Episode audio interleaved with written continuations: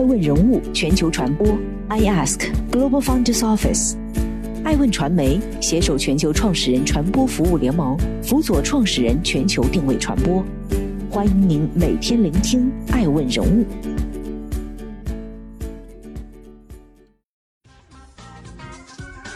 Hello，大家好，欢迎大家的守候。本期播出的是爱城跨界连线，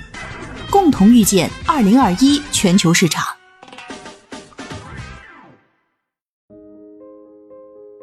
二零二零全球创始人大会暨影响力人物颁奖典礼将于二零二一年一月八号在北京举办。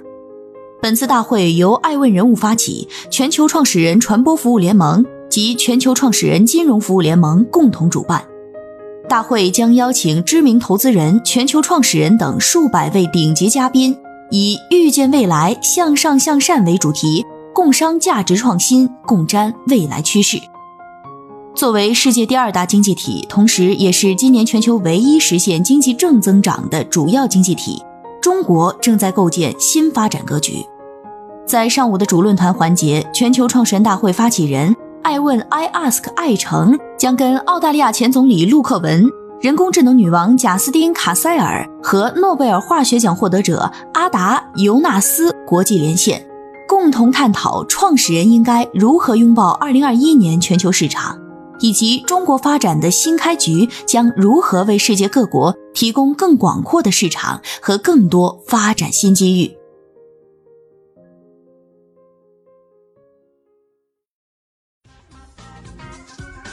欢迎继续聆听《守候》，爱问人物全球传播。正在播出的是爱城跨界连线澳大利亚前总理陆克文。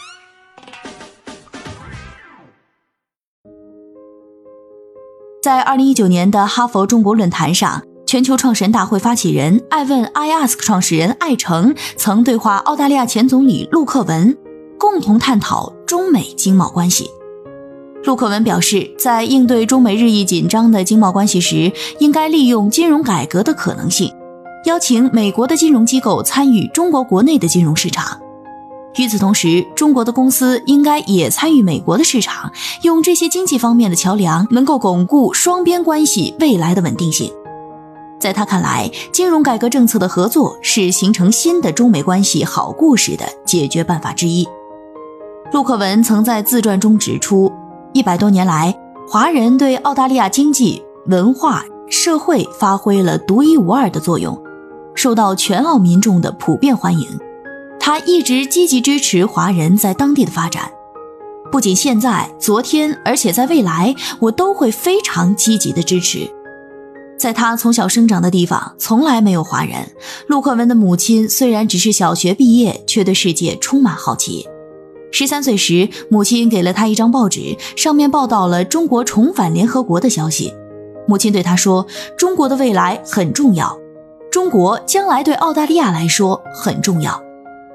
一年后，澳大利亚时任总理高夫惠特拉姆访华，与中国建立了外交关系。受这些因素的影响，高中毕业后，陆克文进入澳大利亚国立大学学习汉语，从此与中国结下不解之缘。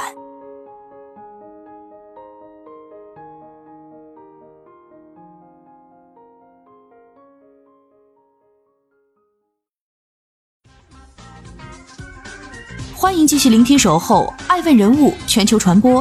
正在播出的是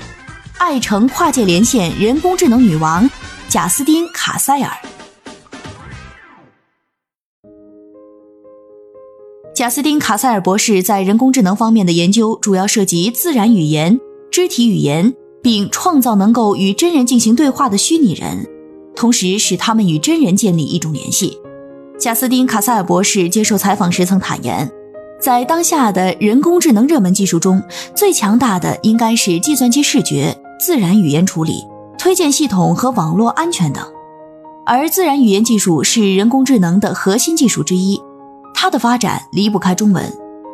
所以，中国的人工智能技术可通过产品、算法和数据来应用到庞大的国内市场中去。中国有七亿多人口，体量上遥遥领先。这会产生巨大的数据源，构成一个巨大的试验场。一些初创公司得以利用庞大的数据库来发展机器学习，大量的数据又能支持他们进行算法学习，从而达到相同体量的美国公司所无法企及的高度。数据及财富，所以说中国在人工智能领域有着得天独厚的优势。人工智能研究到今天，目前它的智力水平相当于一个四岁孩子，但教育人类，人工智能掌握的大都是一些网上理论知识，它很难随着年龄的增长、经验的积累，形成人类社会的常识。比如，如果让一个机器人拿杯水给我们，他会抓起一杯水递给我，但他不知道递水杯的同时，要我们保持水不洒出来的常识。贾斯汀·卡塞尔博士接受外媒采访时说。我们熟知常识，但我们还不知道该如何教机器学习生活中的常识，所以这就是他目前面临的挑战。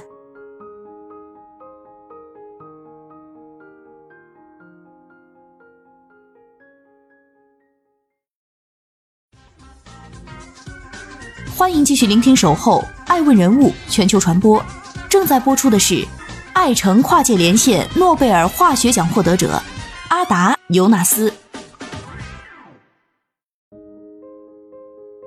阿达·尤纳斯是核糖体研究领域的先行者，他的科研始于自己对生命过程的好奇，好奇基因是如何各司其职，让人们呼吸、消化、行走。不要想着研究一开始就有重大发现，因为很多发现是从小疑问开始的。阿达·尤纳斯接受媒体采访时分享了电的发现过程。科学家在发现电之前，只是希望在研究中观察离子的运动。是否获奖并不是最重要的，最重要的是保持开放的心态，找到自己感兴趣的方面去做研究、去调查、去发现、去回答。阿达·尤纳斯对青年科学家的建议是：不要受到别人的干扰，因为他在做核糖体研究之前，已经有很多有成就的科学家做过实验，可是都没有成功。他也得到了很多人的建议，不要再固执坚持了。可是他凭着自己的兴趣坚持下来，并有了现在的研究成果。要坚持你感兴趣的事情，热爱你所做的工作，跟着你的好奇心做研究，这是我的建议。这些问题让他着迷。阿达尤纳斯鼓励青年科学家要找到自己感兴趣的领域，发现未知的问题，并积极解答。艾文人物认为，新冠肺炎疫情造成全球经济活动停顿，超过三十亿人受到封锁措施的影响，全球创新集群和创新城市呈集聚化特点。中国集群数量一年之内从七个增加到十八个，亚洲城市正在相互竞争中成为创新中心，越来越多的数字冠军、独角兽公司和庞大的科研机构打造了一个又一个亚洲的硅谷。不仅如此，亚太地区已经成为全球最大的文化与创意产业市场，占全球创意产业总值的百分之三十三，全球创意产业就业的百分之四十三。二零二零全球创始人大会第二篇章的议题：创始人如何拥抱二零二一，是一个值得深思的话题。看多中国，影响世界。艾问也期待与更多全球创始人一起探讨全球市场的趋势。探索创新创富法则，共享顶级创始人智慧盛宴。